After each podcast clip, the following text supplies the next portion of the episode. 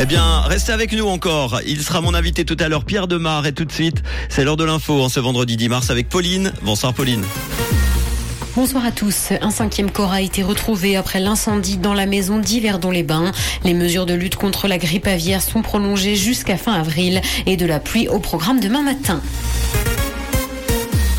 Un cinquième corps a été retrouvé après l'incendie dans la maison d'Yverdon-les-Bains. Il s'agit d'une fillette qui n'avait pas encore été retrouvée jusqu'à présent. Les flammes ont ravagé une villa de la commune hier matin.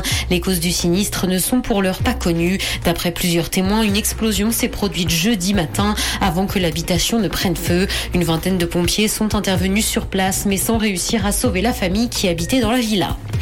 Les mesures de lutte contre la grippe aviaire sont prolongées jusqu'à fin avril. Les volailles, y compris celles élevées en plein air, ne peuvent ainsi pas sortir librement.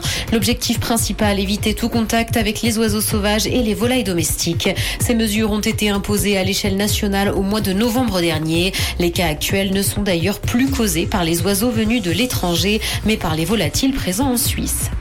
Économie, l'inflation entraîne une hausse des plaintes auprès de la Fédération romande des consommateurs, et ce parce que certains clients soupçonnent que l'inflation ne soit en réalité qu'un prétexte pour augmenter les prix. Parmi les entreprises les plus souvent visées, Sunrise UPC occupe la première place du podium pour la deuxième année consécutive. Dans l'actualité internationale, le pape François a indiqué que l'Ukraine est un champ de bataille et que tout le monde s'y bat.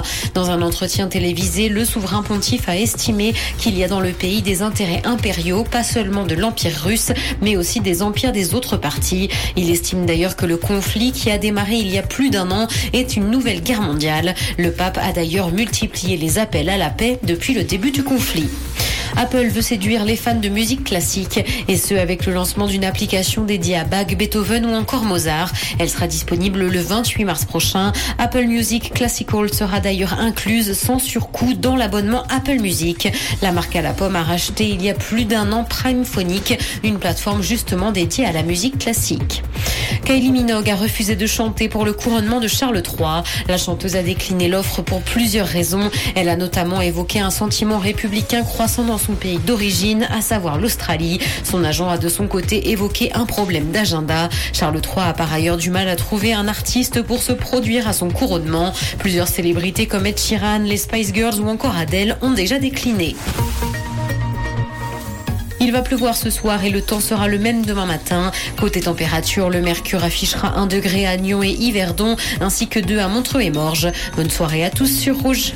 C'était la météo, c'est Rouge. Merci beaucoup Pauline. Retour de l'info tout à l'heure à 18h.